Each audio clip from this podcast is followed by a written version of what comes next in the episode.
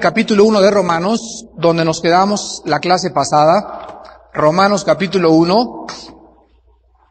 Y este es el sexto estudio, hoy es el sexto estudio del libro de Romanos.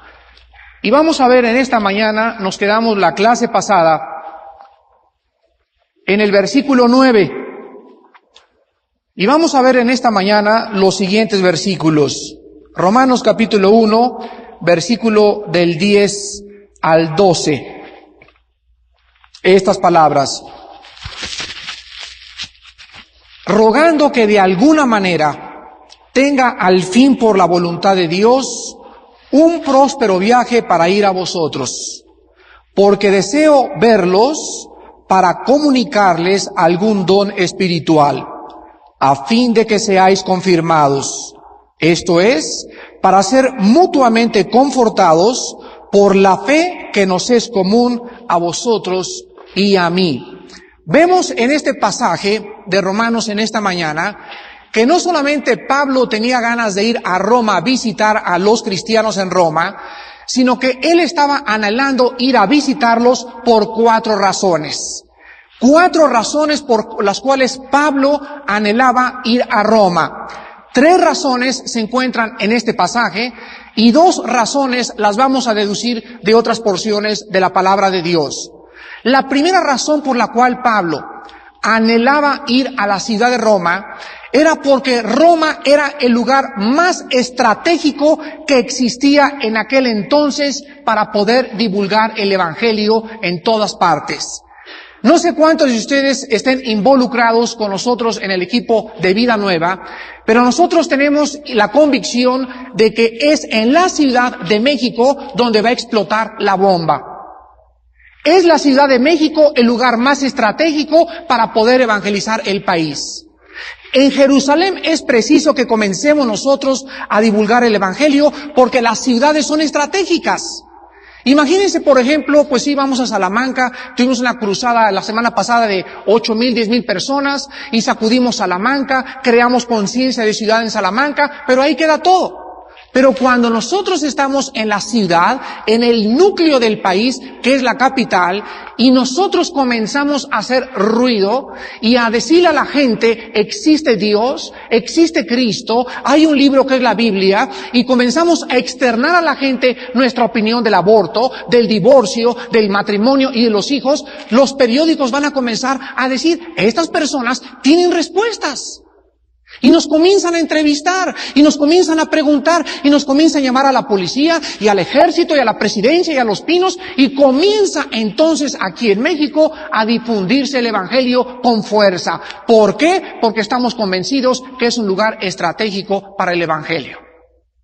Si Pablo podía impactar el mundo antiguo, Pablo tenía que impactarlo yendo a Roma. Ahora, cuando él escribió a los romanos, recordemos que él no había conocido Roma, ni había tampoco llegado a Roma.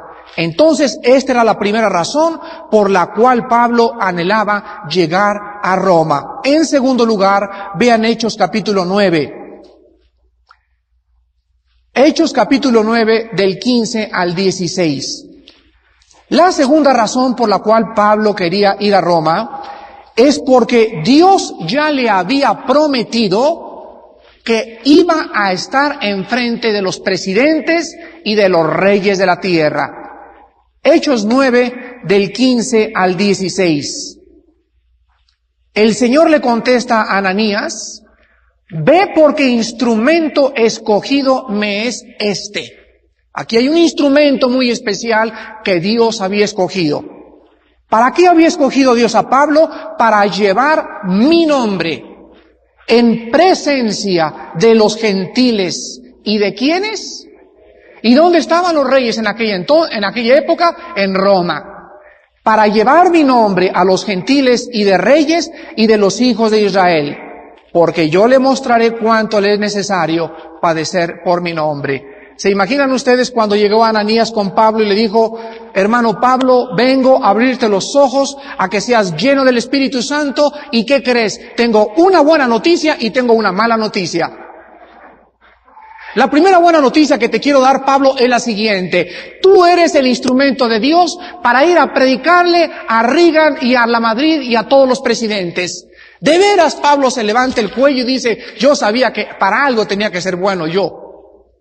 Y la otra mala noticia, la otra cosa que te quiero contar es lo siguiente. Déjame decirte que cuando Dios escoge a un instrumento para usarlo, ese instrumento tiene que estar listo y la única forma de estar listos es sufriendo en su nombre. ¿Cuántos jóvenes de esta iglesia y cuántos jóvenes de otros lados están buscando antes de la corona, perdón, están buscando la corona primero y están buscando después la cruz? Y el orden divino es que primero hay que sufrir. Y después viene la vindicación, después viene la resurrección, después viene aquella exaltación en la cual Dios le dará a la persona que esté dispuesto a sufrir por él. Ahora quiero decirles algo muy importante. Si aquí hay personas que anhelan servir a Dios de una u otra forma, y hay personas que quieren verdaderamente ser usados por Dios, pero sin embargo en las cosas pequeñas no están siendo fieles y no están sufriendo en las cosas pequeñas para servir a Cristo. Les voy a dar un ejemplo, los edecanes de vida nueva. Tenemos cinco meses tratando de reclutar edecanes para vida nueva. Y tenemos con las manos contados los jóvenes que han respondido, porque los demás no han respondido. Pero quieren predicar. Quieren irse de misioneros. Quieren ser pastores. Pero en las cosas pequeñas que requieren fidelidad, no quieren servir. Y los cambiamos cada 15 días y los cambiamos cada dos meses y estamos ya quedándonos con un buen equipo de aquellos que llegan exactamente a las 7 de la mañana, desayunados, bien arreglados, bien vestidos, bien peinados, con el espíritu de servir cuatro horas en un desayuno una vez al mes a Dios y a Cristo a través del Espíritu de Dios.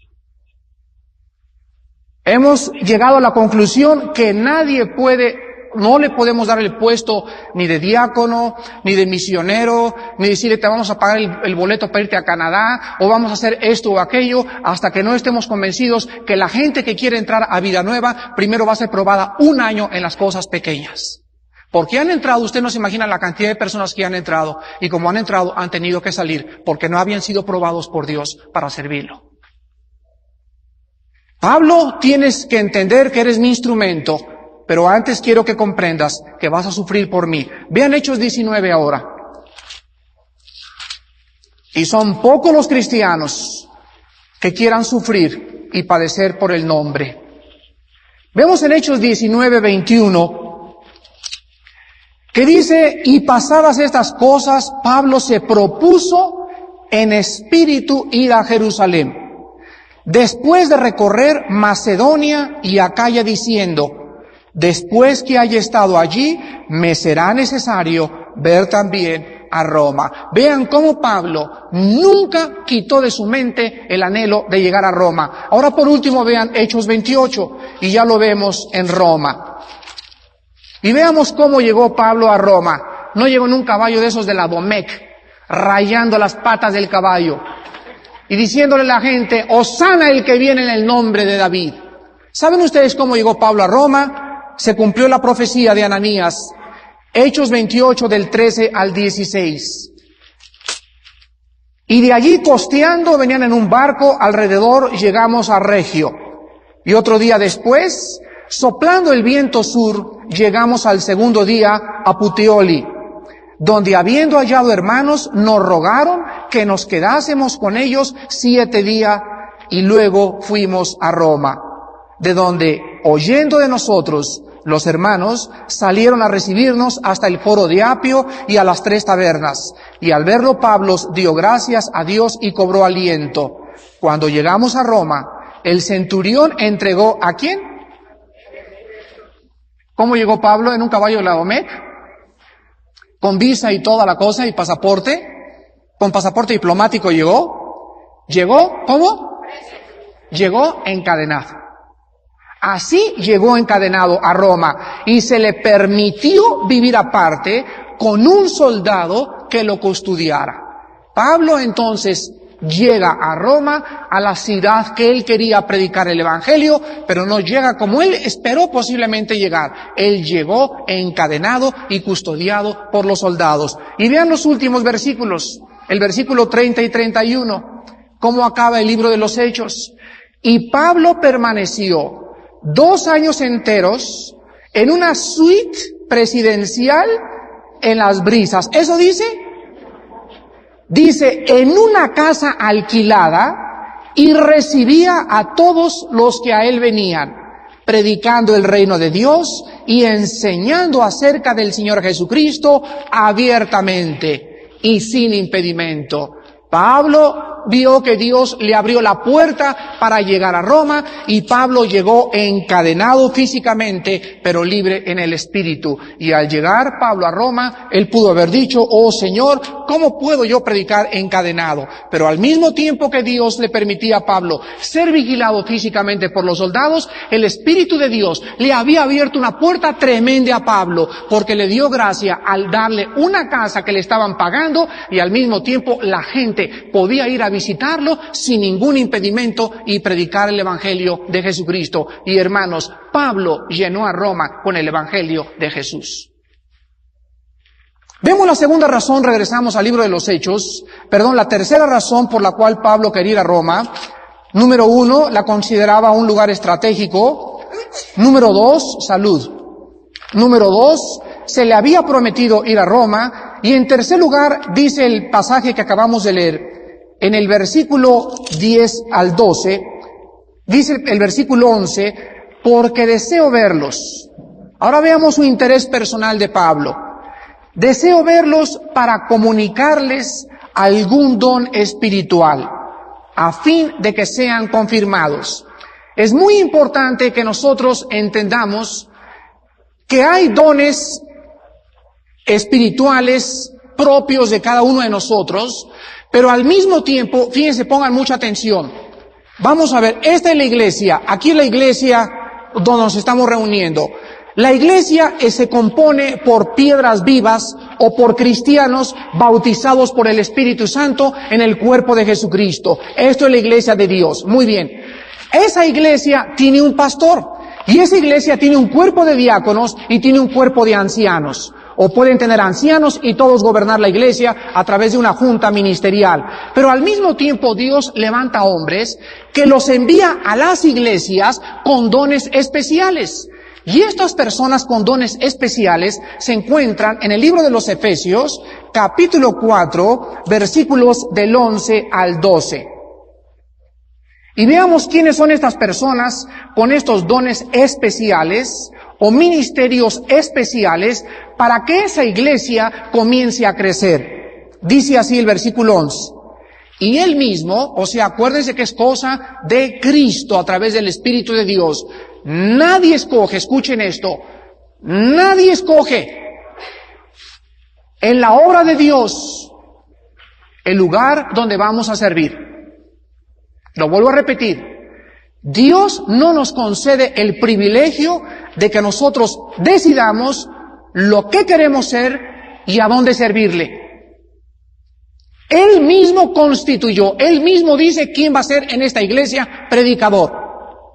Él dice quién va a ser maestro. Él dice quién va a servirlo acá y quién va a servirlo allá.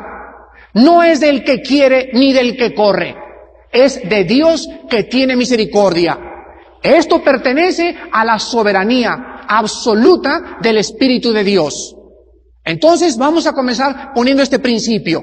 En esta iglesia, en esta iglesia que estamos ahorita reuniéndonos físicamente, aquí no se nos concede ni se nos da la libertad de decir quién va a predicar y quién no va a predicar. Es el Espíritu de Dios el que va a comenzar a levantar en esta iglesia los líderes del futuro. Nuestra misión es alimentar al rebaño y cuidarlos. Esta es nuestra misión principal como pastores.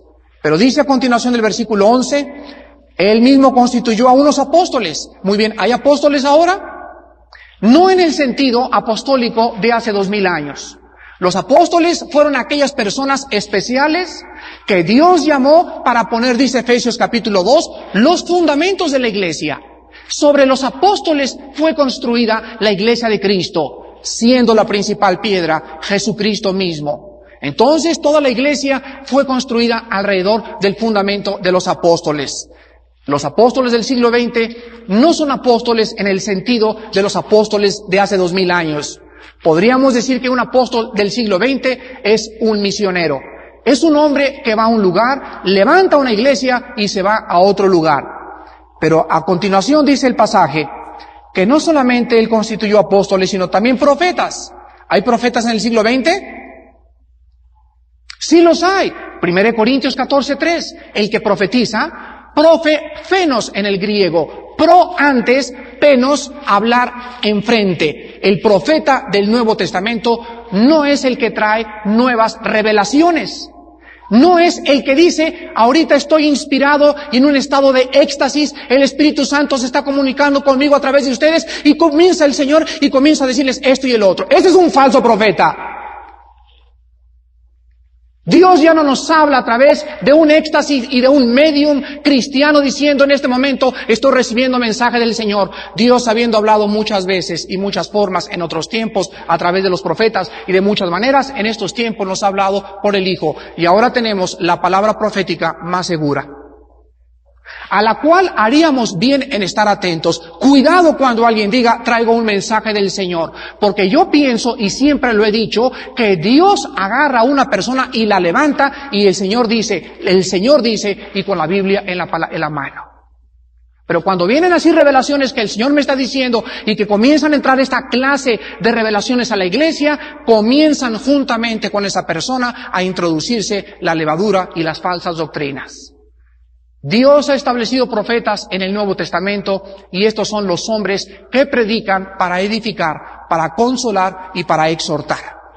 ¿Quién es un profeta? Un maestro o un predicador del Nuevo Testamento. Dios también constituyó no solamente a profetas, sino que también evangelistas. Yo tengo particularmente el don de evangelista. Este es mi don más grande. Yo soy evangelista. ¿Qué es evangelista? El don de predicar a cinco personas, a diez personas, a cincuenta personas, a cincuenta mil personas y a una sola persona. Es el don de estar viajando continuamente y estar levantando esta iglesia, estar llevando el Evangelio de Jesucristo, estar presentando el mensaje de Cristo en el poder del Espíritu Santo. Esto es un evangelista. No a todos se les da este don.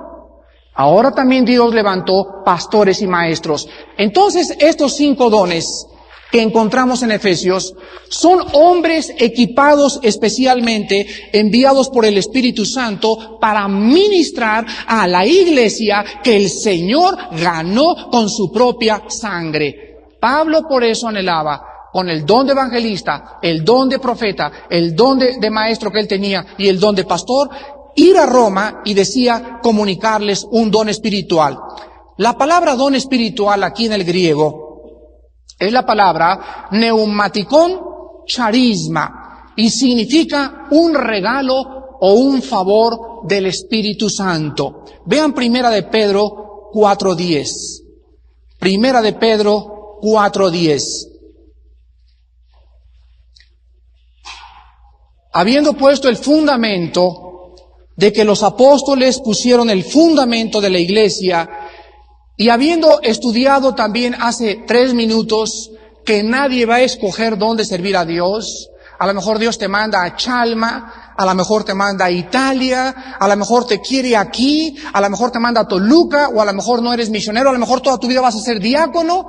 Habiendo entendido esto, entendamos el tercer principio acerca de los dones. Primera de Pedro 4.10.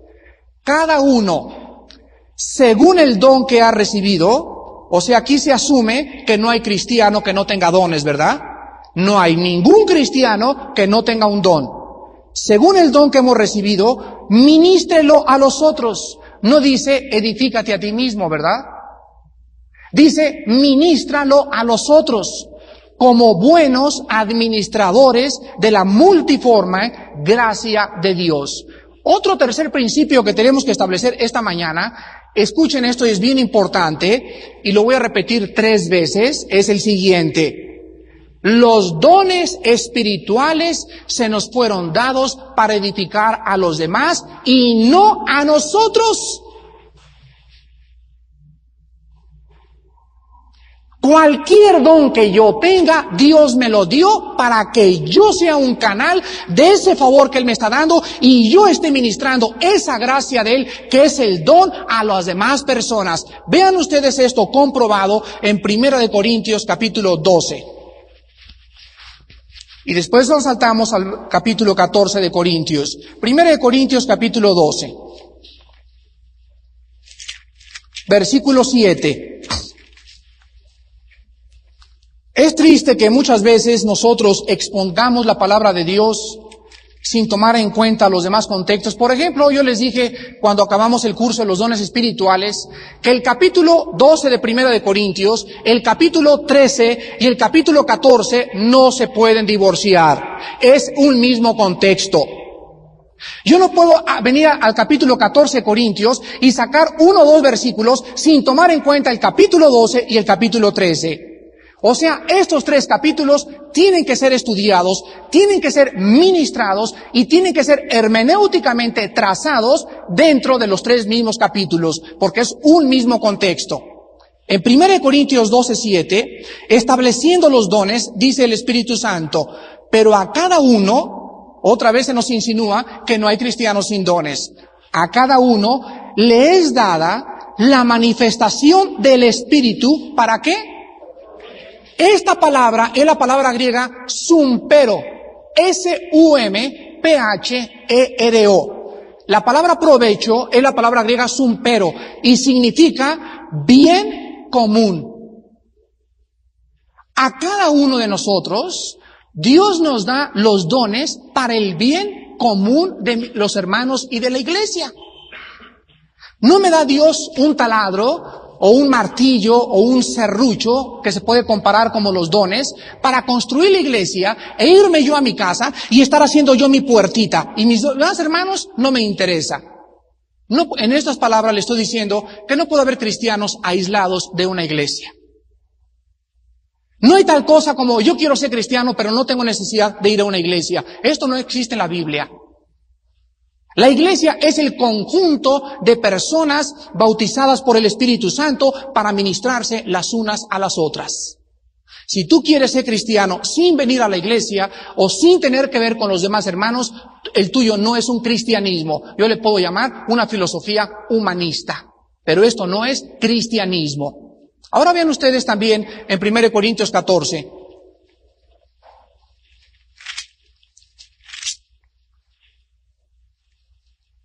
Dice el versículo 3, esto lo usan muchas personas, pero el que profetiza habla a los hombres para edificación, exhortación y consolación. El que habla en lengua extraña, a sí mismo se edifica. ¡Ah! Y aquí sale un hermano. ¿Ya ve? ¿Ya ve que sí hay dones para edificar a unos otros? Pero escuchen lo que dice Pablo. El que habla en lengua extraña, a sí mismo se edifica, pero el que profetiza edifica a la iglesia. ¿Qué es lo que Pablo está tratando de decir?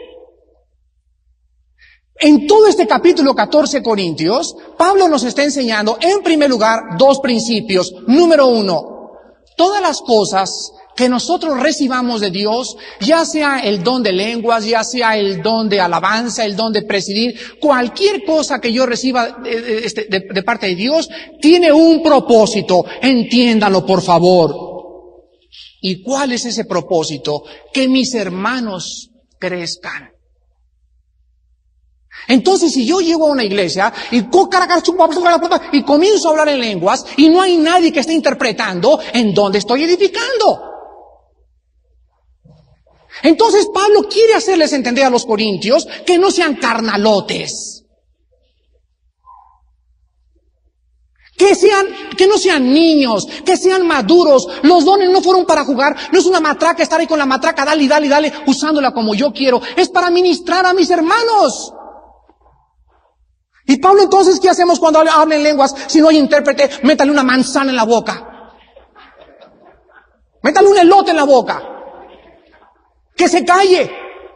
Porque no puede haber amén. Va a crear confusión. Las gentes incrédulos van a decir que estamos locos. Es un tropiezo. Por cualquier lado que tú le veas, cállense si no hay intérpretes. Porque es preferible entonces hablar con el entendimiento en castellano. Cinco mil palabras En, en, lenguas es preferible hablar cinco palabras claras a cinco mil palabras en un lenguaje donde nadie lo puede entender. No está claro eso, hermanos. No está claro, pero ¿por qué lo seguimos haciendo? Porque no hemos sentido los, los propósitos por lo cual los dones nos han sido dados. Pero sigue la pregunta. ¿Por qué entonces este versículo dice, el que habla en lenguas a sí mismo se edifica? No sé cuántos de ustedes les guste el estudio del griego, pero el original griego y la gramática aquí en este versículo está hablando en un lenguaje satírico. Está diciendo Pablo, el que habla en lenguas a sí mismo se edifica, pero no se trata de que te edifiques, entiende cabezón. No se trata de que te edifiques, se trata de que tú ministres a los demás. Y más adelante Pablo dice, más el que habla en este idioma, pida en oración, versículo 13, pide en oración poder interpretarla. Entonces tenemos que ser claros en este trazo y entender que cuando Pablo quería ir a Roma, quería impartirles un don espiritual, porque al llegar a Roma, ¿qué es lo que quería entonces Pablo impartirles? Vean ustedes, regresamos a Romanos, y él lo dice aquí mismo, qué cosa les quería impartir. Y dice así, versículo 11 y 12, deseo verlos hermanos para comunicarles algún don espiritual. Esta palabra comunicar en el griego significa impartir o compartir. Ya vemos que cuando un predicador llega a una iglesia, está comunicando sus dones. Yo en esta mañana les estoy comunicando el don de la profecía que Dios me ha dado. ¿Cómo se los comunico? A través de la palabra de Dios. Pablo Moreno, cuando vino de la mañana y nos compartió el estudio de la oración, nos estaba comunicando qué cosa. El don que Dios le ha dado espiritual de poder exponer la palabra. Eso nos estaba comunicando. Cuando algún hermano pasa acá y canta Lucía y Enrique, nos están comunicando dones espirituales. ¿En qué forma? Nos están impartiendo el don de la música. Están haciéndolo del bien común para toda la iglesia. Entonces Pablo al llegar allí, les dice entonces aquí en el versículo 11 y 12 que estábamos estudiando en el versículo 11, porque deseo verlos para comunicarles el don espiritual, escuchen esto. ¿Cuál es el propósito? A fin de que sean confirmados. Pablo anhelaba ir a Roma y él decía en su corazón, esa ciudad es estratégica. El César tiene que oír del Señor. Tú me lo prometiste, Señor. En tercer lugar, voy a ir ahí porque les voy a hacer de bendición a la iglesia. Oh Padre, pero el motivo más profundo, el motivo más profundo de ir a Toluca, de ir a, a Querétaro, de ir allá, es que cuando nosotros vayamos, las iglesias del Señor sean confirmadas en la fe. La palabra confirmar aquí en el griego significa hacer firme o estable. Vean Hechos capítulo 15. Hacerlas firmes o estables. Hechos 15, del 28 al 33 y del 40 al 41. Hechos 15, del 28 al 33 porque ha parecido bien al Espíritu Santo y a nosotros no imponerles ninguna carga más que estas cosas necesarias. Que os abstengáis de lo sacrificado a ídolos, de sangre, de ahogado, de fornicación, de las cuales cosas, si os guardareis, bien haréis, pasadlo bien. Así pues los que fueron enviados descendieron a Antioquía y reuniendo a la congregación entregaron la carta, habiendo leído la cual se regocijaron por la consolación. Y Judas y Silas, como ellos también eran profetas, consolaron y qué cosa? Y confirmaron a los hermanos con abundancia de palabras. Aquí vemos que están en Jerusalén y llegan los chismes. Oigan, fíjense que por allá andan diciendo unos que necesitamos seguir comiendo, que no podemos comer carne de puerco. Le llega otro chisme por ahí a San Peter y le dicen a Peter, mira Peter, ¿sabes qué? Por ahí andan diciendo que tenemos que circuncidarnos. Otro le llega, pues por ahí andan diciendo otros que no tenemos el Espíritu Santo, que necesitamos otro bautizo en el Espíritu Santo. Y vienen controversias y temas de controversia alrededor de la iglesia. Muy bien, se juntan los apóstoles en el primer concilio de Jerusalén, en el capítulo 15 de los Hechos. Y este concilio lo preside Jacobo, el hermano del Señor. Y se para y después de discutir aquellas cosas que tenían que abolir del Antiguo Testamento, llegan a la conclusión de que solamente tenían tres cosas que seguir guardando del Antiguo Testamento. Número uno, no podíamos seguir comiendo sangre. Nunca se ha comido, no la podemos comer, no la comeremos. Es la única de las cosas de la antigua ley que no podíamos los cristianos del Nuevo Testamento seguir haciendo. Les aviso que no pueden comer tacos de moronga. Porque la moronga es sangre. Y Dios sigue considerando algo valioso la sangre porque la sangre es la portadora de la vida. La vida de la carne está en la sangre. Entonces los cristianos no podemos jamás volver a comer sangre. Cuando matas un chivo o cuando mates un pollo en tu casa, no lo ahogues ni le hagas hacia el guajolote. Córtale la cabeza y escúrrele toda la sangre y después lo metes a la olla para cocerlo. Así como los cose doña Alicia Falcón. Y en tercer lugar, que nos abstuviéramos de fornicación. Esto sigue viable en todo el Nuevo Testamento. Muy bien, entonces ya les dieron las cartas a los apóstoles y cada apóstol tenía que ir a Toluca, tenía que ir a Querétaro y entregar esa, ese concilio, el resultado de esa carta. Y al entregarles la carta a las demás iglesias, dice el versículo 31, cuando las leyeron, se regocijaron por la consolación. Ay, dijeron los hermanos, ¡Qué bárbaro! De veras que es maravilloso seguir a Cristo. Yo ya tengo al Espíritu Santo, ya no tengo que guardar la ley, no tengo que preocuparme por seguir principios. Lo único que ahora tengo que hacer es tener gozo y paz del Espíritu de Dios. Les quitaban un peso tremendo a los hermanos, se regocijaron los hermanos. Y dice el versículo 33, y pasando algún tiempo allí, fueron despedidos por los hermanos en paz para volver a aquellos que los habían enviado se dan cuenta que tuvieron que quedarse ahí unos meses para poder confirmar a estos discípulos.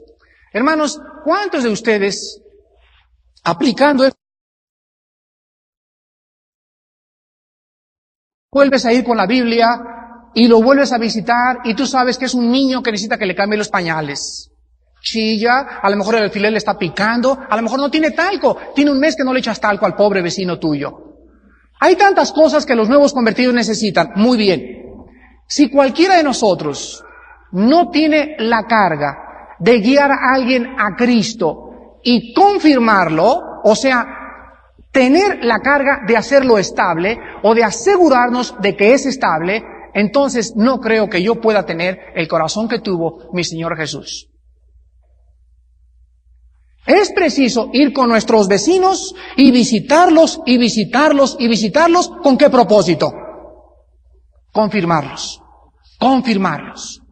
Ahorita estamos haciendo aquí en esta iglesia una lista de todos ustedes de la familia. Ojalá que no haya ninguna familia en esta iglesia que no nos haya proporcionado sus datos. Necesitamos su teléfono, su dirección, porque los vamos a ir a comenzar a visitar cada semana. ¿Por qué los vamos a visitar a su casa? Para confirmarlos.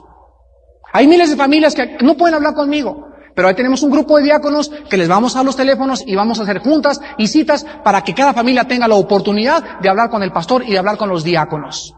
Pero necesitamos confirmarlos a ustedes. Para que ustedes sean hombres firmes. Para que te agarren en la calle y te digan, ¿qué piensas del aborto? No sé. ¿Y tu iglesia qué piensa del divorcio? No sé. Oye, en tu iglesia, no hombre, en mi iglesia van todos, van pentecostales, carismáticos, es un relajo en mi iglesia, es bien padre. Ahora que regresé de Estados Unidos, cuando estuve en esta iglesia que se llama Grace Community Church, una de las cosas que más me impactaron es que cualquier miembro de esta iglesia, Grace Community en Los Ángeles, agarras a cualquier miembro de esa iglesia, lo puedes agarrar con mormones, con testigos de Jehová, con cualquiera, y toda la iglesia sabe lo que su pastor cree, su posición sobre el aborto, sobre el divorcio, sobre los dones espirituales. La iglesia es una iglesia fuerte en doctrina.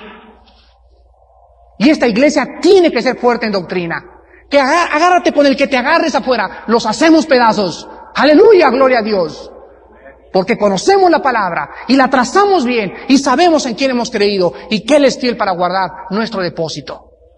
Es preciso pues que sea una iglesia fuerte. Se necesitan en México iglesias fuertes doctrinalmente con conocimiento profundo, una iglesia también con amor por las almas, fuerte en evangelismo, fuerte en discipulado, para que podamos realmente impactar al Distrito Federal. Y creo que ya lo estamos haciendo, créanmelo. Y en segundo lugar dice Pablo, regresamos a Romanos,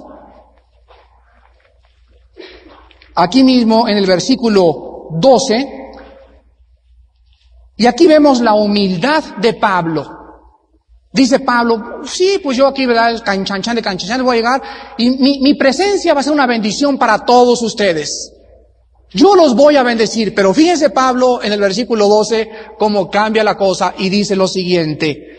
Deseo verlos, versículo 11, para comunicarles algún don espiritual, para que sean confirmados. Esto es, a ver, entiéndame, dice Pablo. Para hacer, ¿a qué, qué cosa? Qué lindo, ¿verdad? Esto es, no solamente, dice Pablo, yo voy a ir a edificarlos a ustedes, sino que también, hermanos, al ver yo sus caras, al ver el hambre que tienen por el Señor Jesús, al ver la obra de vuestro amor, al ver la fe que tienen, oh, para mí me edifica.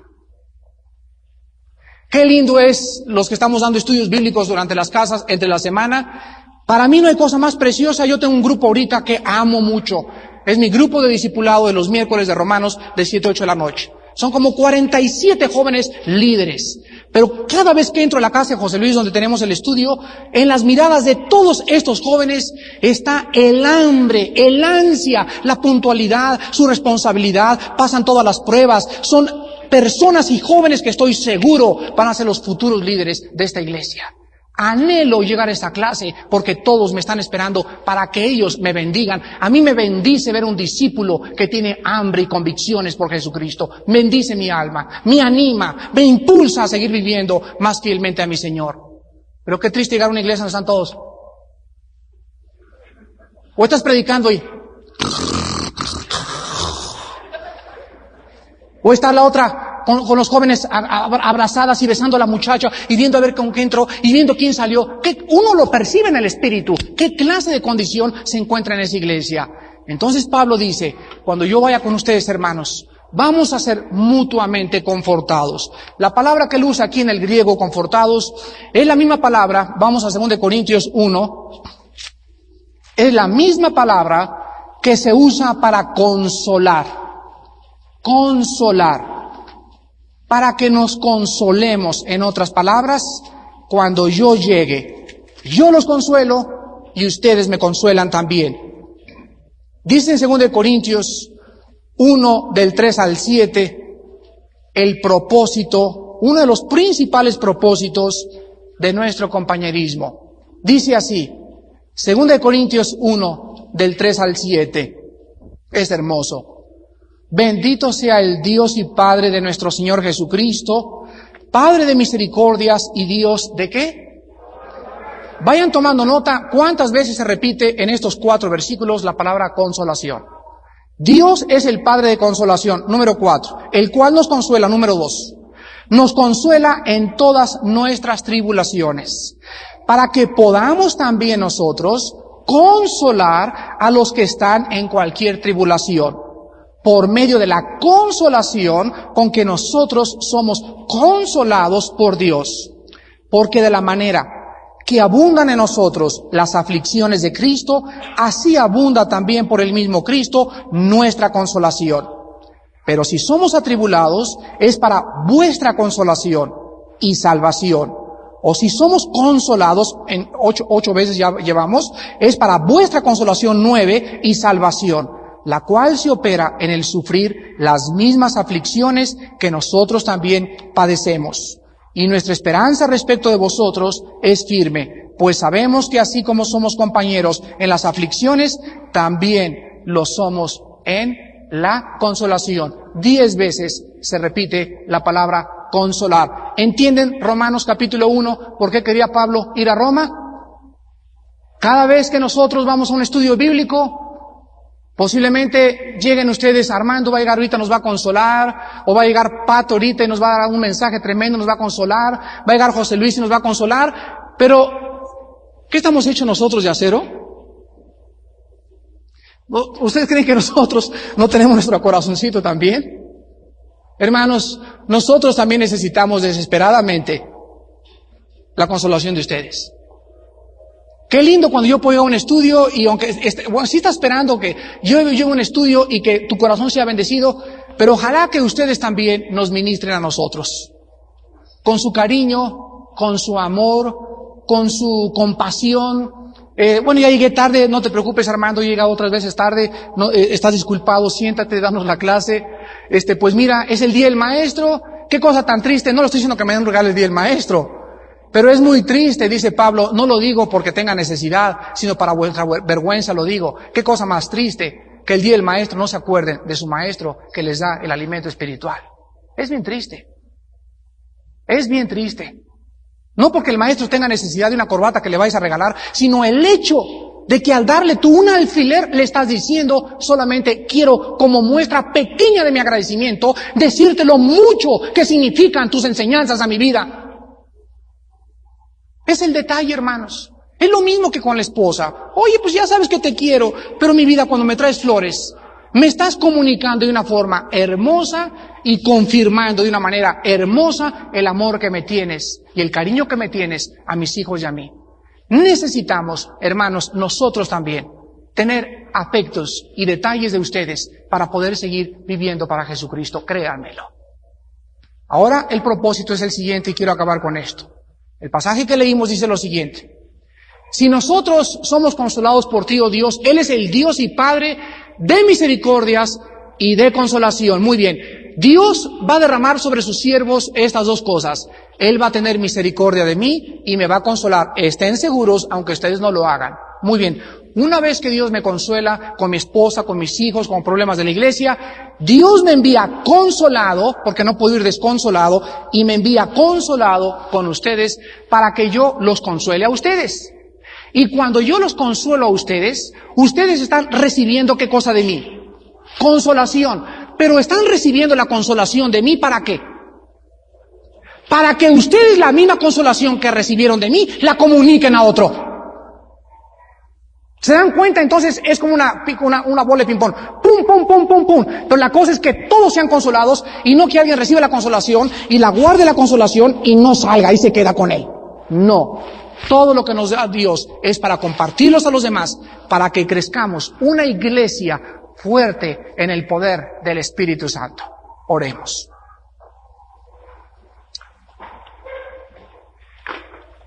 Padre, en esta mañana te damos gracias en primer lugar, por usarnos para impactar la Ciudad de México, por usar nuestras vidas como instrumentos santos en tus manos y crear conciencia de Cristo en el Distrito Federal. Los apóstoles alborotaban el mundo. Era tan grande el ruido que estaban haciendo y era tan grande su motivación tan profundas sus convicciones que dejaron todo y comenzaron a sacudir todo el imperio romano, porque ellos habían conocido aquel que les había dicho, estoy con ustedes todos los días hasta el fin de los siglos. Padre, te pedimos en esta mañana que sigas usando nuestras vidas. Es nuestro anhelo. Glorificar tu nombre, acabar tu obra que México conozca que Cristo es el Señor, pero no solamente a través de nuestra predicación, sino también a través de nuestras vidas, a través de nuestro testimonio, a través de nuestras convicciones, a través de ese olor a santidad que debemos emitir todos los días de nuestra vida. Gracias Señor porque es maravilloso que todos nosotros tenemos dones espirituales y que nos has hecho comprender que no son para nuestro beneficio personal. Nada de lo que nos das es para nuestro beneficio personal. Todo es para compartir. Somos canales de tu gracia, canales de tu amor y de tu poder, para que seamos instrumentos en tus manos y la iglesia que tú ganaste con tu sangre crezca en el temor de Dios, fortaleciéndose unos a otros, soportándonos unos a otros y perdonándonos unos a otros, así como Cristo nos perdonó y nos soportó en la cruz del Calvario. Padre, te pedimos por esta iglesia que hagas una iglesia fuerte en doctrina, en amor, en esperanza y en fe, y que el mundo pueda conocer por el amor que nos tengamos que somos tus hijos que sabemos en quién hemos creído y que salgamos al mundo y podamos tener respuesta en nuestra lengua de aquellos que demandan razón de la esperanza que hay en nuestros corazones. En este mismo espíritu, Padre, te pedimos en esta mañana por todas las personas que nos visitan en esta hora. Has traído personas que no te conocen. Posiblemente son católicos o protestantes o mormones o posiblemente no tienen ninguna religión. En esta mañana tu Espíritu Santo les ha tocado y te pedimos por estas personas. Y estas personas que nos han visitado esta mañana, que no están seguros de su cristianismo, que no han entendido que el cristianismo no es una religión, es una relación personal, es la vida de Jesús en nuestro espíritu, tienes en esta mañana que hacer tres cosas. Amigo que nos visitas y amiga que nos visitas, arrepiéntete de tus pecados. Esto significa estar dispuesto a abandonar tu pecado. Reconocer que estás mal delante de Dios y que necesitas arreglar tus cuentas en este momento con tu Salvador. En segundo lugar, tienes que creer en Cristo como el Mesías, el único que te puede salvar. Padre, anoche veíamos en la televisión a doña María Sabina la bruja, que le rezaba al Espíritu Santo, le rezaba a San Pedro, le rezaba a Santiago y le rezaba a todos los dioses del mundo. Pero tu palabra dice, no hay ningún otro nombre dado bajo el cielo a los hombres en que podamos ser salvos. O te adoramos a ti y dejamos todo lo demás, o no adoramos a nadie. Porque solo tú, Señor, mereces nuestra adoración y nuestra alabanza. Entonces entiendan, amigos, que al venir a Cristo es abandonar los ídolos, es abandonar nuestra antigua vida y es entregarnos en espíritu y en verdad al servicio de nuestro Señor Jesucristo. Y en tercer lugar, ábrele tu corazón. Dile esta mañana, Señor, entra a mi vida te recibo como mi Señor y quiero que me recibas tal como estoy de pecadora y que me laves con tu preciosa sangre. Háganlo esta mañana que sus corazones han sido preparados por el Espíritu de Dios.